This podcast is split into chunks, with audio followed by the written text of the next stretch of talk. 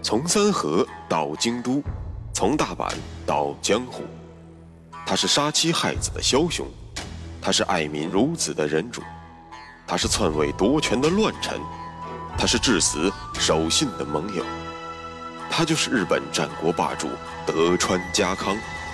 本节目由喜马拉雅 FM 独家播出。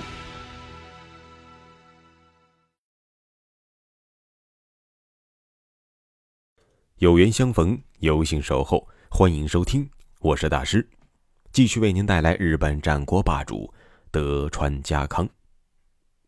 就在老大哥信长一路高歌猛进的同时，小老弟家康也没闲着，因为他在此期间在保有三河国的基础上，把远江国弄到了手。这是怎么回事呢？咱们已经知道了，一五六零年。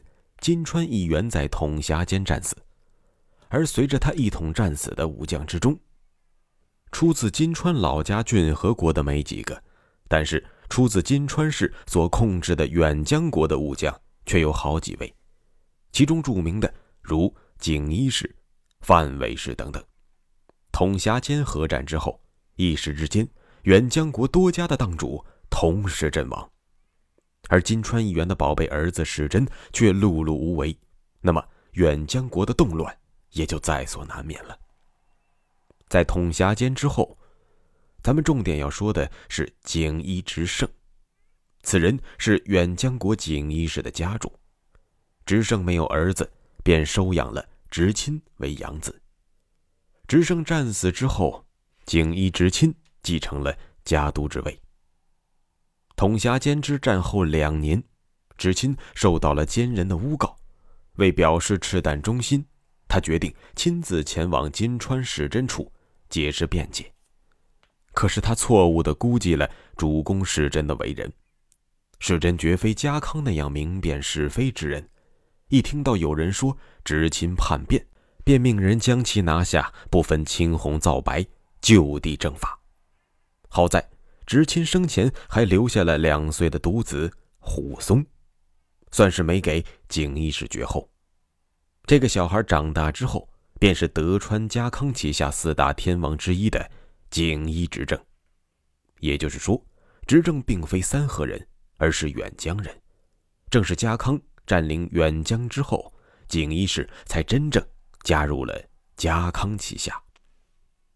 眼见着世珍对于远江国最大的家族景一氏毫无顾忌的迫害，同样与统辖间合战战死的家主范伟氏、松井氏以及远江的其他豪族，逐渐确立了背离金川、倒向松平的态度，并于一五六三年付诸实际行动，对于金川市举起了反旗。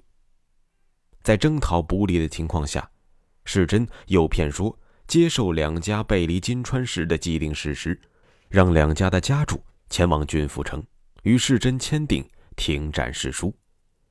很傻很天真的两家果然欣然前往了，结果可想而知，落得个身首异处的下场。世真虽然靠诡计干掉了反叛势力的头目，但其实只是扬汤止沸。不满于金川世真阴狠毒辣的远江豪族。正在酝酿着更大的反叛狂潮。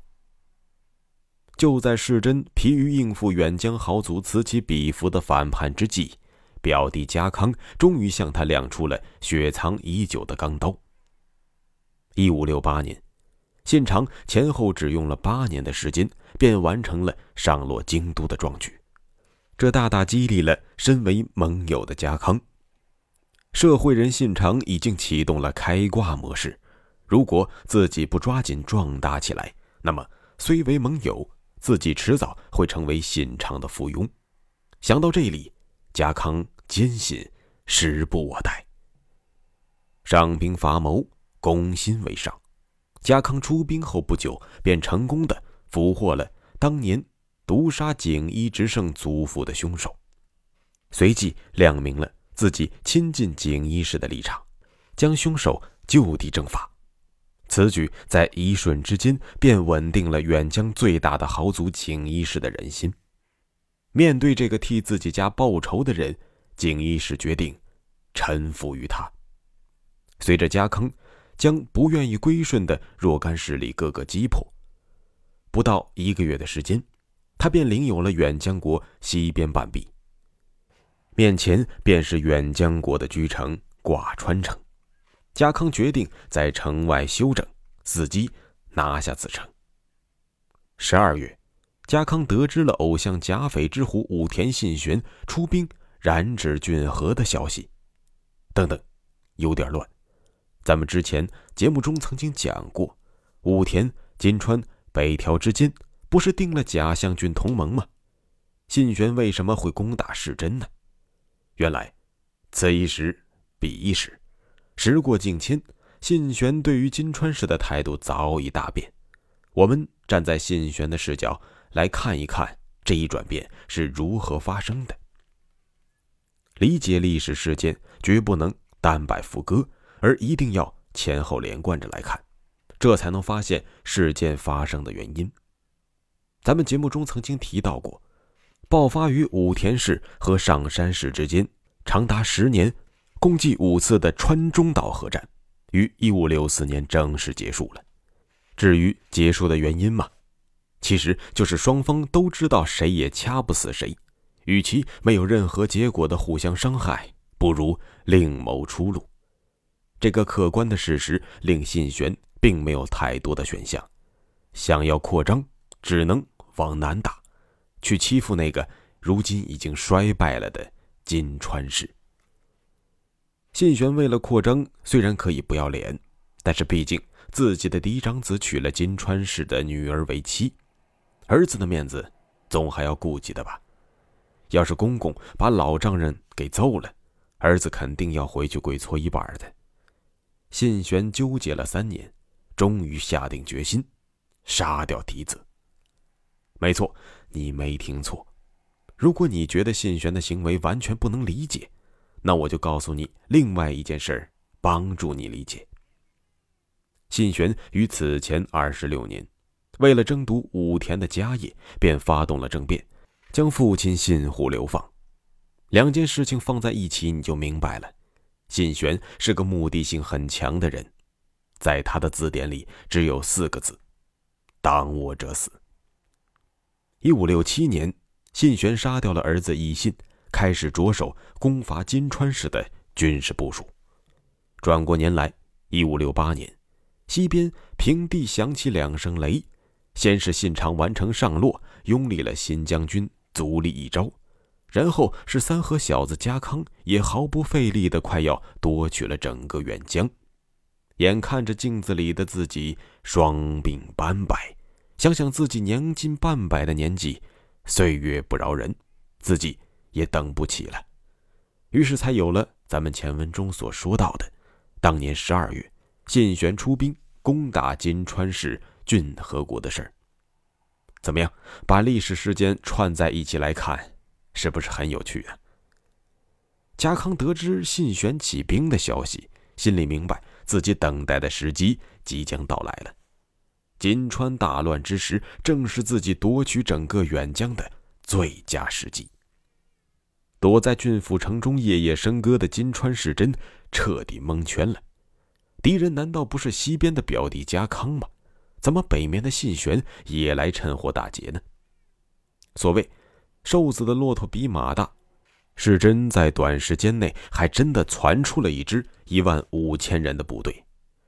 乍一看确实不少，但天真的世真忘记了三件事：第一，与他对弈的不是阿猫阿狗，而是当时第一智将武田信玄；第二，他的对手不是虾兵蟹将，而是两万五千训练有素的武田军团；第三。他打的不是防守战，而是野战。我们知道，守城战中，防守的一方天然占据了天时地利。当年成功抵御了上山谦信的北条氏康，就是依靠小田园坚城，打了一场顽强的守城战。可世真偏偏要主动出击，在城外列阵，与武田军队对决。世真脑子不好使，手下的武将却一个比一个精明。他们才不愿意为这个白痴主公断送自家性命。于是，在正式开打之前，便纷纷的倒向了武田，投敌的投敌，做内应的做内应。等到武田军团吹起法罗号的那一刹那，胜负早已分晓。肝胆俱裂的金川世真携带着妻儿老小，趁乱逃出了居城郡府城。可天下之大，哪里是安身之所呢？世真慌乱之间，向西逃进了目前尚在自己手中的远江国的挂川城中。可世真刚入城不久，家康的军队便将挂川城团团包围了。家康虽然数次尝试着强攻，但是城中守军有三千人以上，己方围城的部队也不过是区区六千，家康讨不到。太多的便宜，于是开始了对于挂川城长达半年的围困。家康一方面包围挂川，一方面派人联络此时已经将整个郡和国收入囊中的武田信玄。家康最害怕的是什么？当然是信玄拿下郡和国之后，一脚油门攻入远江，到时候自己断然没有与信玄一决雌雄的实力。只能退回老家等死。那么自己这半年的努力不就白费了吗？所以家康向信玄提议，两家以大井川为界，以西的远江归家康，以东的郡河归信玄。信玄知道家康已经将大半个远江收入囊中，这是既定事实。由于自己刚刚拿下郡河，东边的北条氏更是磨刀霍霍。于是便卖了个人情给家康，同意了他的提议。武田信玄不愧是老谋深算，他担心的事情终于还是发生了。时间来到了第二年的正月十八日，关东的北条氏动了。由于甲相郡同盟的订立，北条氏的当家人北条氏康就成了金川氏真的老丈人。看到信玄单方面撕毁了同盟。义愤填膺的世康决定出兵为女婿讨一个公道。北条氏出动了四万大军，从东面进入了被信玄占领的郡和国，但随之而来的是漫长的消耗战。信玄也很纳闷，如今北条军早已不复当年和越合战之时的高昂战力，大军漫山遍野铺展而开，却只是休整马扎。埋锅造饭，家资雄厚的北条军队耗得起，可缺衣少食的信玄却耗不起。北条氏的策略就是一句话：耗着你，骚扰你，吓唬你，最后拖垮你。在苦苦坚持了三个月之后，信玄除了留下几个军事据点之外，无可奈何的率领大军撤离了郡和国。北条氏康见信玄北撤了，松了一口气，但他却怎么也高兴不起来，因为信玄留下的郡和国是一个无主之国，自己的女婿还被家康围困在远江的挂川城。于是当年五月，世康派出使者进行调停。家康深知自己已经是强弩之末，于是非常客气的解剖下驴，立即换了。另一副嘴脸，他对史珍说：“哎，表哥，常言道，骨就心，事事亲，打断骨头连着筋嘛。要从我媳妇赖明基论，呃，尊父是我的舅舅，你是我的表哥。自从舅舅在统辖间遇害，我不止一次向您提出了出兵复仇的话，我没有说错话吧？可时运如此。”如之奈何呢？如今信长已经上路，如同滚滚洪流，大势所趋啊！我也是不得已而为之。表哥若能将远江国与我，我必将协助你与关东的北条氏一同帮你抵御来自北面信玄的入侵。倘若将来信长问鼎天下，那么作为盟友的我也好牵线搭桥，保你终身富贵呀！听完了家康情真意切、感人肺腑的陈词，金川世真不禁想起了父亲战死前后的过往，竟然相信了家康。于是他与家康订立了誓书，将家康苦苦攻打而不克的寡川城，连同整个远江国，拱手相送了。盘点一下，经过这次瓜分金川的行动，武田信玄除了骏河国的几个据点之外，毛都没捞到一根，而且还断送了与金川、北条的同盟关系。反观家康呢，不仅将自己的领土扩大了一倍，还重新获得了与金川、北条两家的谅解，成为了瓜分金川事件最大的受益者。也难怪后来信玄总跟人提起。唉，还是三河小子有一套啊。其实，家康这种不声不响、闷头发大财的事儿，之后还会再干的。并且，纵观家康的发展史，与他这种日拱一卒的干法是分不开的。这或许也与他的性格和人格魅力有关吧。好了，正当家康幻想着中农变富农、富农变地主的时候，一五七零年，西边的盟友织田信长送来了战争邀约。这次打击的对象是晋江国的前景氏以及他的盟友。招仓氏，等等，前景长政不是信长的盟友兼妹夫吗？怎么成了信长要联合家康打击的对象了呢？下期节目，咱们接着说。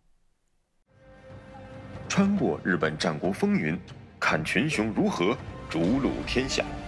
欢迎订阅日本战国霸主德川家康，带你揭秘他的崛起之路。